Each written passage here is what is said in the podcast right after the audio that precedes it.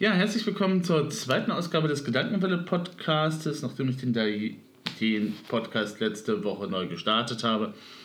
Vielleicht habt ihr die erste Ausgabe auch gehört und dann werdet ihr wissen, was euch so annähernd erwartet. Und zwar alles Sachen und Themen, die mich eben halt in der letzten Woche so beschäftigt haben, die mir in irgendwelche Timelines gespürt worden sind oder auf die ich angesprochen worden bin.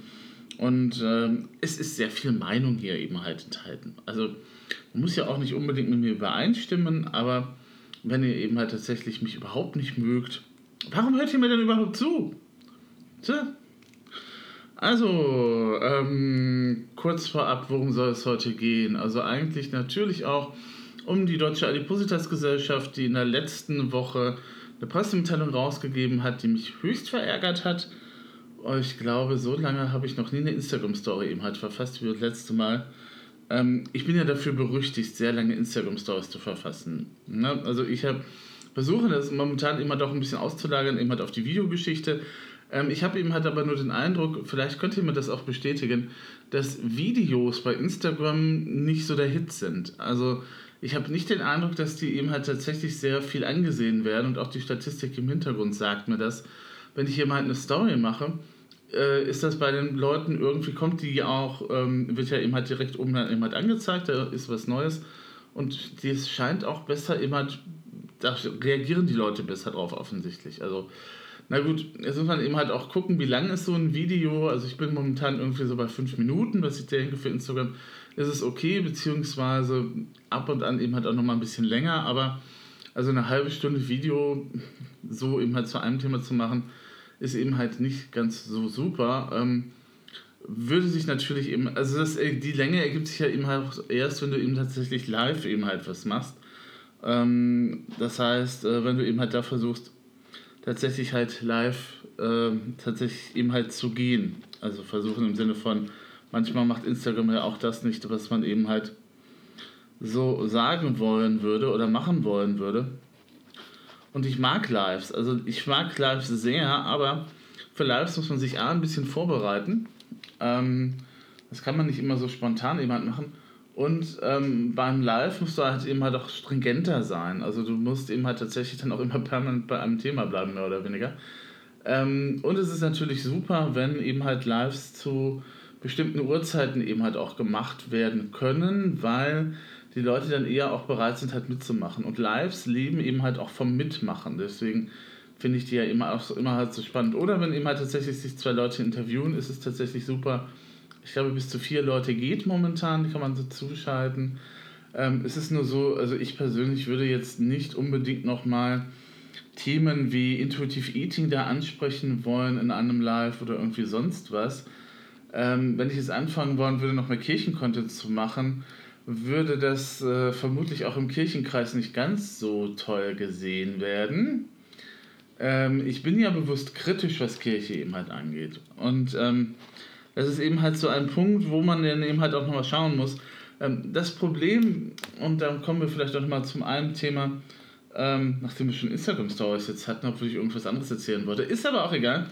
Ähm, das Problem, was momentan eben halt im Raum steht, wenn es eben halt um Kirche und Inhalte eben halt geht für Social Web, es gibt nicht so die Regeln für das, was sich jetzt so rausgebildet hat. Also ähm, es gibt Social Media Guidelines. Die sind von 2009. Also jedenfalls für meine Landeskirche, die EKI, und für die von Westfalen-Lippe gibt es eben halt tatsächlich äh, Regeln, an die man sich halt halten sollte, wenn du eben halt für Kirche unterwegs bist. Das Problem bei diesen Regeln ist, die legen Wert halt auf hauptamtliche Sachen. Also die liegen nicht so unbedingt den äh, Wert eben halt, wie die schreiben dir nicht vor, was du tun sollst, wenn du immer tatsächlich ehrenamtlich bei der Kirche bist, sondern da musst du schon irgendwie so einen Arbeitsvertrag mit der Kirche geschlossen haben, damit diese Regeln für dich gelten. So.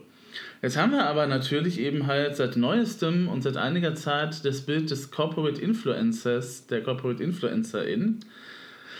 Und das sind ja Leute, die aus eigenem Antrieb, manchmal werden sie dafür bezahlt, manchmal auch nicht. Ähm, das Wort Influencer ist auch ein bisschen schwierig eben halt in dem Zusammenhang, denke ich, aber das sind ja eben halt Leute, die aus der Begeisterung Inhalte von Unternehmen teilen oder die als ja, MarkenbotschafterInnen eben halt unterwegs sind, die eben halt die Sichtbarkeit der Unternehmen eben halt im Social Web verbessern und das machen die eben halt nicht auf penetrante Art und Weise und die machen damit auch nicht unbedingt Geld. Ehrenamtliche und Geld äh, ist auch immer so eine Geschichte, sondern die machen das eben halt aus Begeisterung. Und wenn jemand wirklich begeistert bei der Kirche arbeitet, weil das wirklich eine Herzensaufgabe ist, ja, ja, ich weiß, ähm, dann ist es eben halt so, dass man auch tatsächlich Inhalte nicht nur eben halt teilt, sondern auch erstellt. Und für dieses Erstellen von Inhalten gibt es für diese Corporate InfluencerInnen momentan keine richtigen Regeln. Es ärgert mich, weil das von meiner Landeskirche so in einem Nebensatz in einem Positionspapier, das vor, das war schon wieder ein Dreivierteljahr her, halt herausgegeben worden ist, ähm, aktuell ähm, ist ja auch die Synode eben halt hier in meinem Kirchenkreis in Duisburg. Und äh, da wird auch nochmal wieder ein neues Papier vorgestellt zur Zukunft der EKIR. Und ich dann so, ja, wir haben doch noch nicht mal das alte richtig diskutiert hier im Kirchenkreis. Warum kommt ihr wieder halt da mit dem neuen eben halt um die Ecke? Also, ne, das ist eben halt auch so das Vorgehen ähm, eben halt von, von Debattieren. Aber da kommen wir gleich nochmal zu wie gesagt, ähm, wenn ich eben halt nicht weiß, was ich tun darf und lassen darf, muss ich eben halt ein bisschen vorsichtiger sein. Ähm, also ich kann mich eben halt tatsächlich, weil ich eben halt tatsächlich auch bei der Kirche angestellt bin, wenn auch nur eben halt mit einem geringen Stundenkontingent äh, als Kirchenmusiker, äh, dann bin ich natürlich auch dazu verpflichtet, diese Regeln eben halt einzuhalten, die es da gibt. Also die Social Media Guidelines, ja, ähm, ist auch gut für mich, weil ich mich immer dahinter dann verstecken kann und sagen kann, Moment mal, ähm, ich habe nur mit bestem Wissen und Gewissen so weit gehandelt, wie das die Social Media Guidelines eben halt erlauben. Also solche Regeln sind ein Schutz eben halt auch für die Leute, ganz einfach. Und diesen Schutz gibt es für Corporate InfluencerInnen eben halt nicht. Also für Leute, die ehrenamtlich arbeiten, ähm, die können zwar diese Social Media, äh, Social Media Guidelines, die wirklich veraltet sind, da steht noch Google Plus drin, ähm, tatsächlich in Anspruch nehmen, tatsächlich auch für sich, aber ja, da kann die Kirche sowieso eben halt äh, nicht eben halt verhindern, dass die eben halt auch Mist bauen. Nur, das müsste man eben halt nochmal, auch nochmal durchsehen, man müsste eben halt nochmal gucken, sind diese Regeln auch nochmal zeitgemäß, muss man da nicht was veraktualisieren? Und das wird nicht getan, obwohl die Kirche, wie gesagt, in diesem äh, zweiten Positionspapier zur Zukunft der Kirche im Rheinland dann eben halt wirklich Wert darauf gelegt hat, auch nochmal zu betonen, ja, wir wollen sowas wie eben halt die sogenannten Sinfluencer. Ähm, ich muss eben halt nochmal sagen, ich trenne diese Begriffe auch immer stark voneinander. Das eine sind Corporate Influencer. Das sind Leute, die eben halt tatsächlich aus Begeisterung, aus Elan Inhalte teilen. Also die sind Gewehr bei Fuß, wenn irgendwie die Facebook-Seite oder das Blog oder was auch immer eben halt von der eigenen Kirchengemeinde was Neues veröffentlicht hat, das tragen die eben halt weiter. Sinfluencer arbeiten in Netzwerken und Sinfluencer sind für mich persönlich die Leute, die organisiert sind bei der Basiskirche. Das ist auch so ein Projekt, das eben halt tatsächlich die Nordkirchen mit der Kirche in Hannover eben halt ins Leben gerufen haben, auch nochmal als Netzwerk und die eben halt bei JID arbeiten. Das sind für mich Sinfluencer, die arbeiten in einem Netzwerk und das Netzwerk, die Leute dort, unterstützen sie. Die setzen sich mit denen zusammen, die entwickeln neue Content-Ideen, die verbreiten die Inhalte und so weiter und so fort. Also das, was man im kommerziellen Rahmen auch schon länger mal hatte. Ne? Ähm, wie hieß nochmal das eine? Äh, das, was eben halt eigentlich jeder mal schon wissen sollte, wer eben halt früher noch äh, sich nochmal eben halt an Unge erinnern kann, der ist ja auch aus einem äh, von diesen Content-Netzwerken dann ausgestiegen, was ja eben halt eine große Aufregung eben halt auf YouTube eben halt mit sich gebracht hat. Und ähm, die sind eben halt dann da. Solche Sachen sind Sinfluencer. Ähm, abgesehen mal davon, dass Sinfluencer dann eben halt auch jemand, ich glaube, das ist auch eine Bezeichnung für die GLS Bank Corporate Influencerinnen oder so. Also Sinfluencer, Leute, die eben halt Sinn bringen. Und ich frage mich dann, bringe ich Sinn oder ja, ist eben halt ein bisschen schwierig, eben halt der Begriff, finde ich, für sich. Für mich aber Sinfluencer sind für mich eben halt Leute, die eben halt schon in Netzwerken arbeiten, die da auch eben halt angestellt sind, die da einen Vertrag mit haben, haben und die dann eben halt da zusammen mit anderen Leuten daran arbeiten, den Glauben nochmal eben halt weiter zu verbreiten. Wobei, ja, ich habe da ein Problem mit. Also ich habe äh, mit der Basiskirche eh ein Problem schon mal gehabt und ich habe auch noch immer so, wenn ich mir so die Inhalte immer aus dem Yeet-Netzwerk angucke, denke ich mir immer, ja, das ist ja ganz nett und das ist total super, aber wo bleiben da halt äh, sowas wie Stellungnahmen eben halt zum Thema Transfeindlichkeit in der Kirche oder ja, wir machen jetzt mal wieder was zum eben halt Pride Month aber ähm, normalerweise haben wir nichts damit zu tun und äh, warum eben halt kritisieren wir eben halt das nicht oder so. Also ihr wisst schon, die etwas kritischeren Stimmen, die fehlen mir da einfach. Das ist mir zu sehr auf Friede, Freude, Eierkuchen eben halt gebügelt. Aber gut, jedem eben halt seins. Ne, ich muss mir die Inhalte von Lied nicht anschauen, ich muss mir die Inhalte von der Basiskirche auch nicht anschauen. Ähm, ich muss eben, vielleicht finde ich einzelne Personen eben halt ganz nett.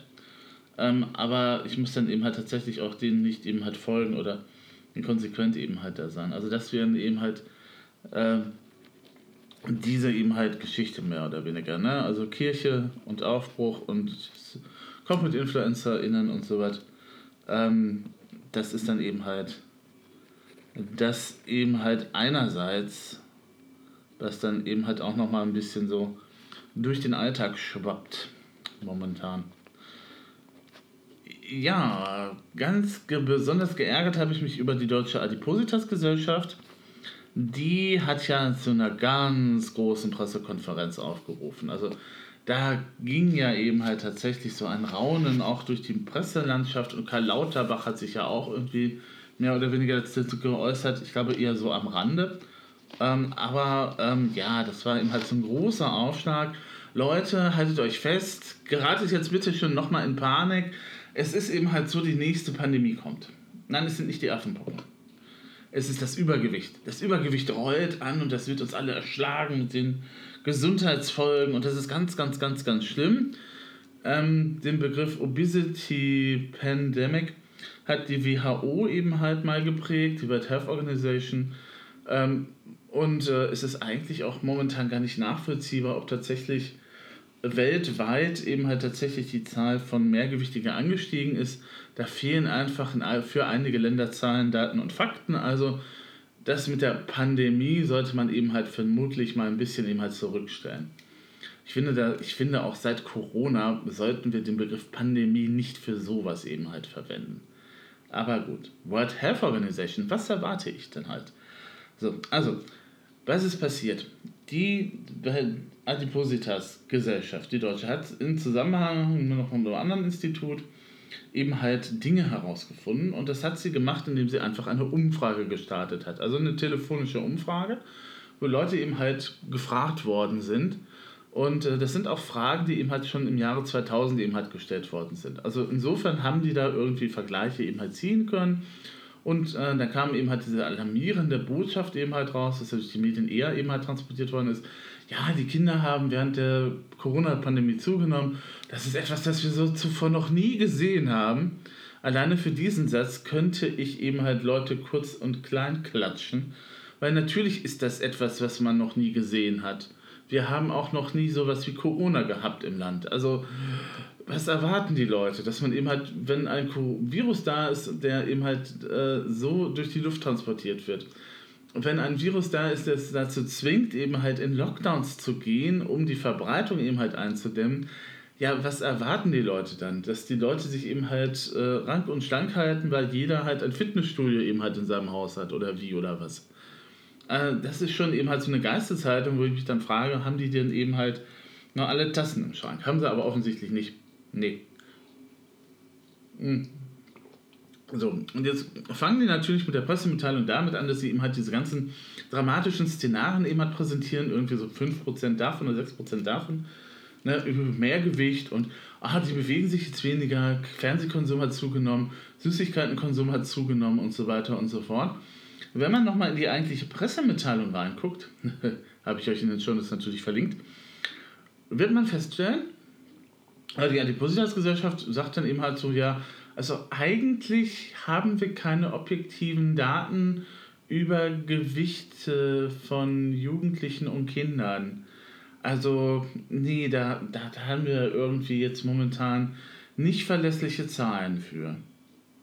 Also sprich, kein Mensch weiß, ob diese Behauptung, dass die Kinder zugenommen haben, auch tatsächlich stimmt, weil wir keine Zahlen, Daten, Fakten über die Gewichtszunahmen von Kindern und Jugendlichen haben. Also es ist seit 2017 eben halt nicht irgendwie drangegangen, dass man halt Kinder und Jugendliche eben halt, ja, ne, also für die Statistik brauchst du ja eine Stichprobe, dass irgendwie da Kinder und Jugendliche ausgesucht worden sind, die hat man eben halt täglich auf die Waage geschickt oder wöchentlich auf die Waage geschickt im Verlaufe von äh, ein, zwei Jahren, Corona, ne, also 2022, äh, die Hochphase eben halt, wir sind ja noch lange nicht durch, und äh, dass man dann hätte tatsächlich auch sagen können, okay, ja, wir sehen, okay, also ist zugenommen oder hat, die Kinder haben zugenommen, können wir eben halt belegen, weil wir haben jetzt eben halt die Gewichtsdaten von denen.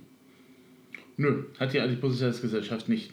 Die Adipositas-Gesellschaft beruft sich ähm, eben halt auf diese Umfrage und stellt dann auch nochmal fest, ja, naja, wir können das eben halt nicht so ganz feststellen, aber naja, wir haben da halt so zwei andere Angaben, die darauf hindeuten, dass, die ich dann so, ja, hm, also, dass eben halt tatsächlich Kinder wegen Adipositas äh, Anfang 2020 eben halt noch mehr in Behandlung von Krankenhäusern eben halt gegangen sind, das gilt für 2020.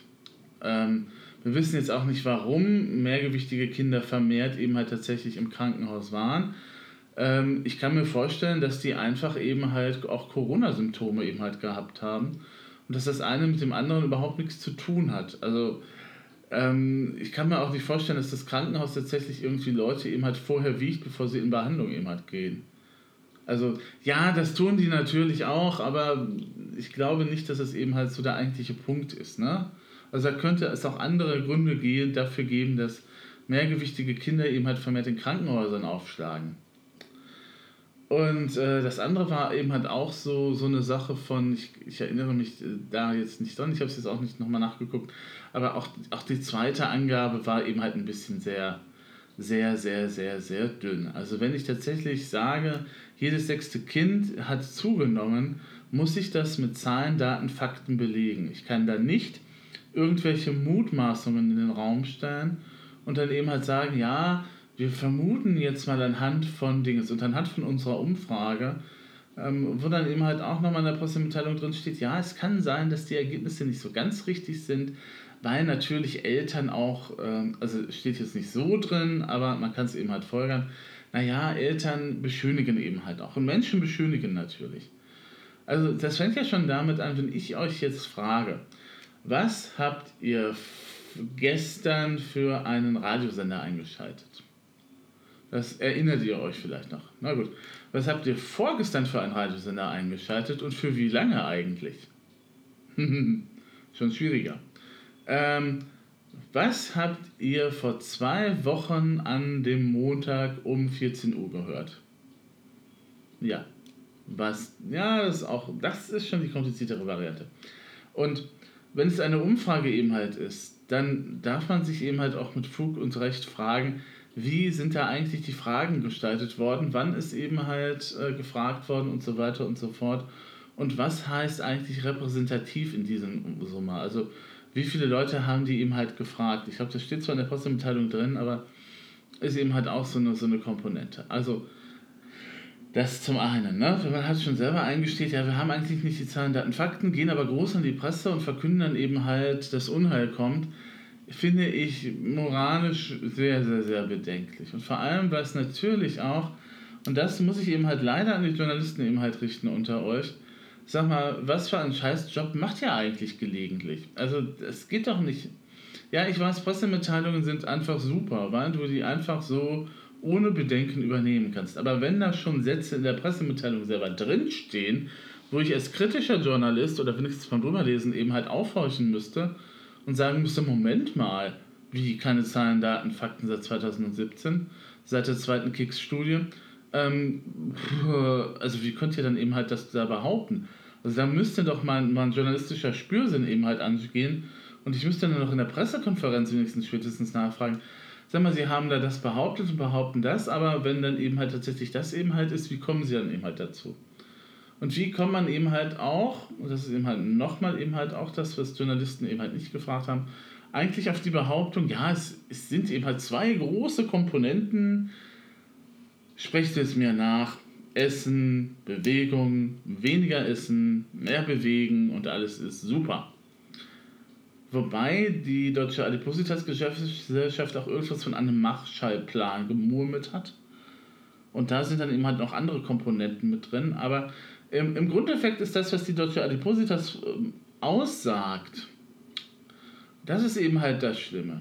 Also sie haben ja festgestellt, Leute aus der sogenannten Unterschicht, da äh, sind eben halt mehrgewichtig. Und da sind die Kinder und Jugendlichen auch eben halt mehrgewichtiger. So. Und äh, man kann dann eben halt herauslesen aus diesen ganzen Sachen, die dann eben halt veröffentlicht worden sind von denen, dass sie eben halt äh, Eltern aus der Unterschicht entweder für zu dämlich, zu dumm, zu begrenzt oder zu bescheuert eben halt halten, um den eigenen Kindern die sogenannte gesunde Ernährung beizubringen. Das ist äh, heftig, finde ich. Also das geht so einfach nicht. Ne? Also äh, die Unterschicht, also Leute, die eben halt von Armut betroffen sind oder die an der Armutsgrenze leben, äh, Leute, die momentan bei den aktuellen Entwicklungen von der Inflation halt auch äh, gucken müssen, wie sie über die Runden kommen. Der Tankrabatt funktioniert ja großartig, ja.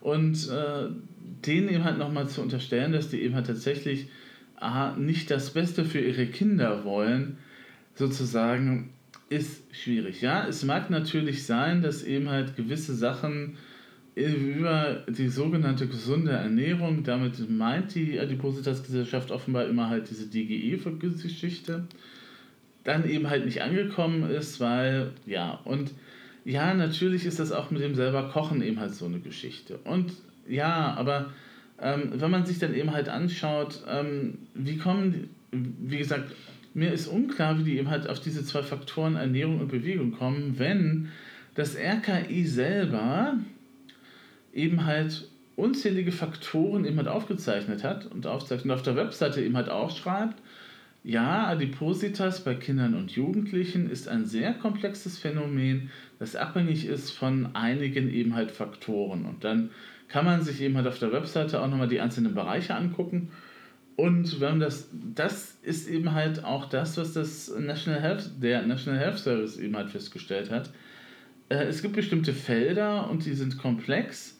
Und äh, wenn eben halt die Obesity Map eben halt dann auftaucht und äh, die dann eben halt tatsächlich auch annähernd mit dem vergleichbar ist, was die deutschen Experten festgestellt haben, dann ist das halt so, dass Mehrgewichtigkeit durch verschiedene Ursachen eben halt begünstigt oder gefördert wird. So, also ja, es ist die Sichtweise eben halt der traditionelleren, ne? Der traditionellen Medizin, die jetzt mit irgendwelchen Plänen dann daherkommen würde oder irgendwelchen Kaloriendefizitsgeschichten. Ähm, ihr wisst ja, was ich davon halte, nämlich nichts. Aber und das ist dann eben halt auch ein bisschen, ein bisschen eben halt konfus, finde ich. Und auch für den äh, Endverbraucher, der dann eben halt tatsächlich sich um seine Gesundheit sorgt oder eben halt für diejenigen, die eben halt das Beste für ihre Kinder wollen, ist das dann eben halt auch schwierig. Ähm, was ist, geht jetzt eben halt? Also geht jetzt die RKI-Empfehlung, äh, geht jetzt eben halt die von der Empfehlung der Deutschen Positas, also die Positas-Gesellschaft. Vielleicht gelten ja beide und beide haben irgendwie recht. Also ja, es ist eben halt ein bisschen schwierig, weil das Thema komplex ist. Alleine, wenn man sich auf der Obesity Map vom National Health Services mal die Reihe zum Begriff eben halt ähm, Activity anschaut, da sind eine ganze Reihe von, von Daten bei und von Pfeilen eben halt, die da drauf zeigen, ähm, wo du merkst, mh, hm, das ist ja eben halt doch nicht so einfach. Ne? Walkability in der Environment zum Beispiel, sorry für das deutsche Englische Gemisch jetzt, ist ja natürlich auch so ein Punkt. Also, wie ist meine Umgebung gestaltet? Wenn meine Umgebung fußgängerfreundlicher gestaltet ist oder Laufgängerfreundlicher eben halt ist, dann habe ich natürlich auch mehr Lust, tatsächlich eben halt rauszugehen und mal durch die Gegend zu laufen. Ne? Wenn ich eben halt dauernd über, über Autostraßen eben halt fahren muss oder dauernd von irgendwelchen blöden Ampeln ausgebremst werde oder dauernd eben halt äh, über Straßen eben halt laufen muss. Das macht dann eben halt nicht so viel Spaß, als wenn ich durch den Wald laufen kann. Ist ja ganz natürlich und ganz klar. Aber das zum Beispiel ist einer der Faktoren, die von der Deutschen Adipositas-Gesellschaft komplett ausgeblendet werden, weil wie gesagt, sie vertreten offenbar der Meinung, dass die Eltern der Unterschicht, der sogenannten Unterschicht, ich muss mich da immer korrigieren, weil das ist ein Begriff, Unterschicht ist ein sehr problematischer Begriff, ähm, unter was, ne? Unterschicht unter was, also Armutsbetroffene ist auch nicht so super, sozial schwach finde ich auch nicht gut, ähm, deswegen so genannt. Also die sogenannten, ähm, was wollte ich jetzt sagen? Es ist weg. Also jedenfalls ähm, ist es doch eben halt kein Wunder, wenn Leute, die eben halt nicht die genügenden Ressourcen eben halt haben, dann, äh, beziehungsweise wenn Leute, die halt Geld halt einnehmen, was nicht so eben halt üppig ist vom Gehalt her, dass die erstmal sich ums Überleben kümmern müssen. Das ist, also hallo Maslow, sage ich da nur. Maslow'sche Begründungspyramide, was ist denn an erster Stelle da?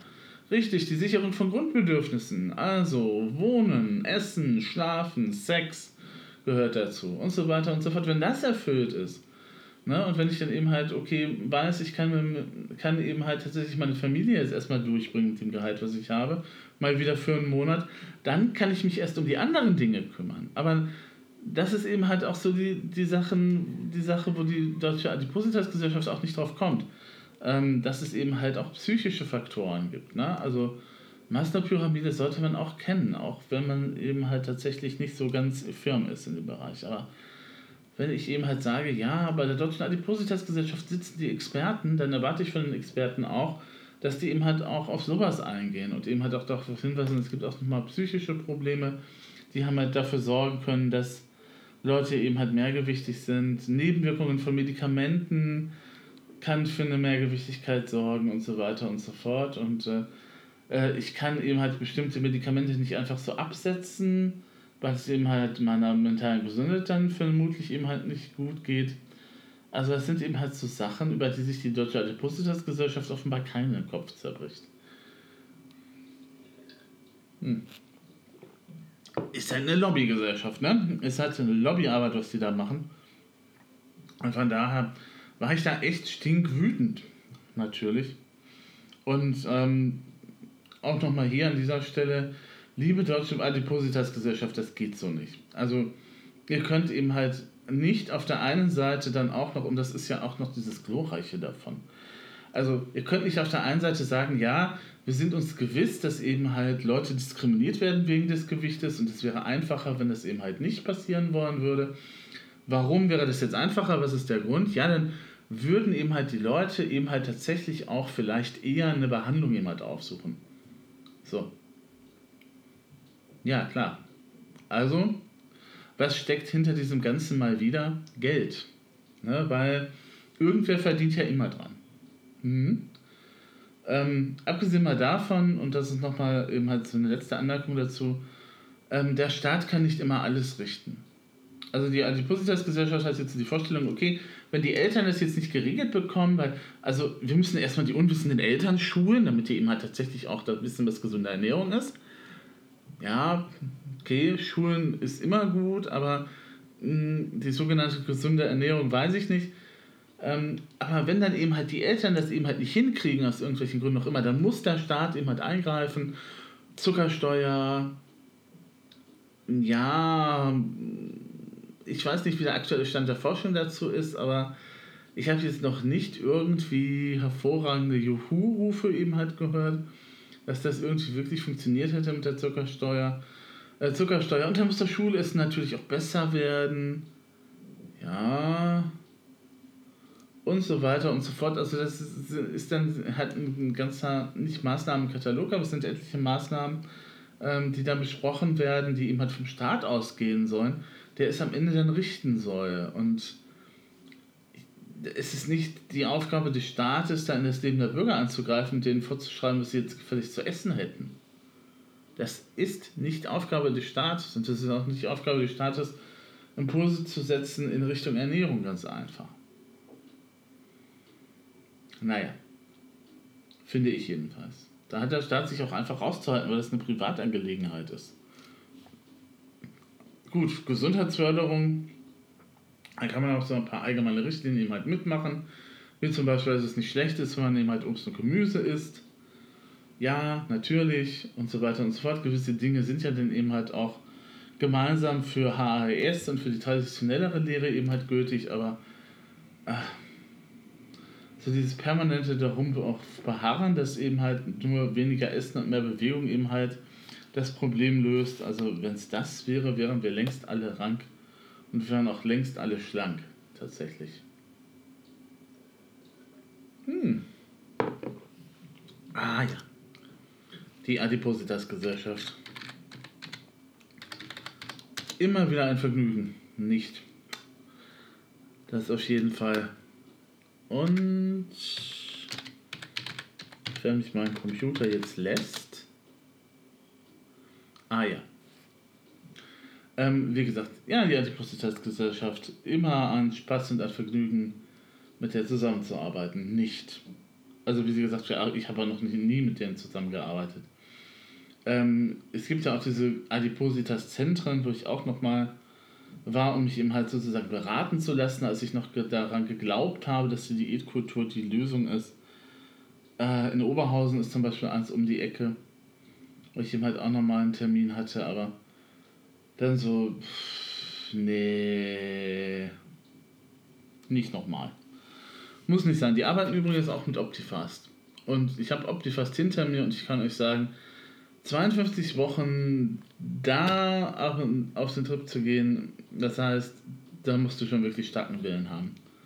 Also Willenlosigkeit kann man uns bitte schon auch nicht mehr halt vorwerfen. Was in dieser Woche glorreich auch noch verkündet worden ist, der Mindestlohn ist jetzt auf 12 Euro angehoben oder wird demnächst auf 12 Euro angehoben. Das ist per se erstmal eine gute Nachricht de facto, weiß, de facto frisst die Inflation, glaube ich, eben halt das wieder auf. Ähm, es gibt, ähm, ach, ich weiß jetzt den Twitter-Handle nicht mehr, aber ähm, jemand hat eben halt auf Twitter, ich habe euch das verlinkt, weil ich das natürlich auch abgespeichert habe, mal eben halt lebhaft dargestellt, wie viel Geld ein Hartz IV äh, Bezieherin tatsächlich eben halt so am Tag für gewisse Dinge hat. Für Frühstück, Mittagessen und Abendessen hast du pro Tag 5 Euro irgendwas zur Verfügung. Ähm, Bildung, und dafür reden wir gar nicht mal. Und äh, irgendwie gibt es, irgendjemand hat dann witzigerweise irgendwie so 0,5 Cent angegeben für irgendwas. Äh, als wenn wir eben so eine halbe Centmünze hätten. Also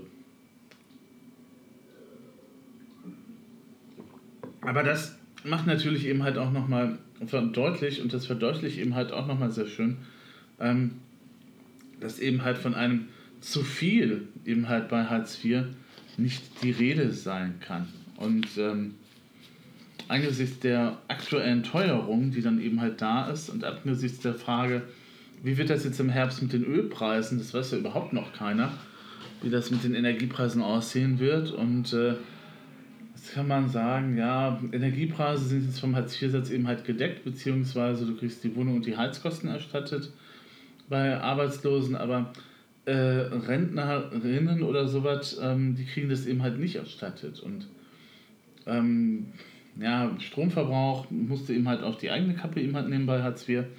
Das hatte ich ja eben halt auch nochmal korrigiert für den, für den letzten Podcast, aber ähm, wie gesagt, diese 12 Euro, das ist, äh, finde ich, auch ein bisschen Augenwischerei. Es wird vielleicht für den einen oder anderen noch mal ein bisschen mehr im Portemonnaie hängen bleiben. Ähm, aber andererseits ist das angesichts der momentanen Inflation tatsächlich eben halt so eine Sache, wo ich dann halt denke, also ihr habt alle drei Parteien versprochen, na gut, die FDP ein bisschen schwächer, an das System von Hartz IV ranzugehen vor der Wahl. Ihr habt gesagt, das geht so nicht. Ähm, ich habe auch noch den O-Ton von Annalena Baerbock eben halt im Kopf, als sie hier in Duisburg war bei einer Wahlkampfveranstaltung, wo sie tatsächlich auch so was ähnliches gesagt hat, dass das System eben halt umgestellt, umgestaltet werden muss, dass das so nicht mehr weitergeht und so weiter und so fort. Ähm, also wenn es da wirklich ernst wäre, hätte erstens das schon längst eben halt erfolgen müssen ich weiß, Robertus Heil hat jetzt irgendwie was gesagt, ja, so 40 bis 50 Euro mehr eben halt ab nächstem Jahr und ich dann so, ja, das ist eben halt tatsächlich auch nicht unbedingt das Wahre vom Ei. Ähm, wie gesagt, da hätten die Parteien ah, da müssen sich die Parteien eben halt daran messen lassen und äh, wenn dann eben halt tatsächlich eine Koalition zustande kommt, weiß ich, man muss Kompromisse machen. Und vielleicht kann man dann halt nicht die grundlegende Reform eben halt des Systems machen, aber das einfach so laufen zu lassen und dann einfach nur eben halt sagen, ja, 40, 50 Euro mehr ist total super. Ähm, und eben halt einfach nur auch ein bisschen kosmetisch eben halt nur was dran zu tun, ist halt halt nicht so eben halt das, was ich mir unter einer Reform des Systems eben halt vorstelle. Abgesehen mal davon, ähm, ich finde es dann immer halt auch sehr, sehr, sehr bedenklich, wenn dann irgendwelche Leute mit irgendwelchen Spartipps für Hartz-IV-Empfängern ankommen. Das ist dann auch so dieses Narrativ, dass die, und, die sogenannte Unterschicht zu dumm und zu dämlich ist, um Sachen eben halt geregelt zu bekommen. Das steckt doch hinter diesen Sparvorschlägen eben halt auch. Ähm, ja, also kaufen Sie Dinge in größeren Mengen ein. Ja, hm. kommt dann eben halt darauf an, ob ich genug Geld habe, um Dinge in größeren Mengen einzukaufen wenn die eben halt günstiger sind und so weiter und so fort. Und äh, das hängt dann eben halt auch dann wieder davon ab, wie das mit dem fahrbaren Untersatz ist, womit wir wieder beim Benzin und beim, beim Tankrabatt wären, der ja so wunderbar funktioniert. Und habt ihr irgendwie gemerkt, dass es jetzt in den letzten Tagen irgendwie weniger geworden ist an der Tankstelle? Also wenn ich mir so die Zahlen angucke, weil ich habe ja kein Auto, ähm, irgendwie nicht. Aber das haben die Bekannten eben halt auch mir wieder gespiegelt, dass die eben halt tatsächlich momentan nicht ähm, so groß profitieren von dem Ganzen. Weil witzigerweise der Rabatt ja von den, wie war es, von den Ölgesellschaften nicht unbedingt weitergegeben werden muss. Man muss sich auch nochmal vorstellen. Man macht dann eben halt einen Tankrabatt und sagt, das ist jetzt total super, aber äh, sagt dann eben halt, ja, Industrie muss dann, darf, äh, muss dann eben halt auch nicht weitergeben. Ja, und dann wundert man sich. Ah, also echt, also wirklich. Ah. Ja, ansonsten wären wir dann auch schon wieder knapp am Ende dieses wunderbaren Podcastes mit Shownotes, die es da eben halt unten verlinkt gibt. Ähm, mit Timestamps, die dann eben halt auch das Springen eben halt ermöglichen, wenigstens zu den gröberen Themen. Ähm, und jetzt kommt tatsächlich noch ein Song. das muss ich noch mal schauen, weil ich bin total super vorbereitet. Ähm, das ist von, also das, der Künstler ist Holisner oder Holisner.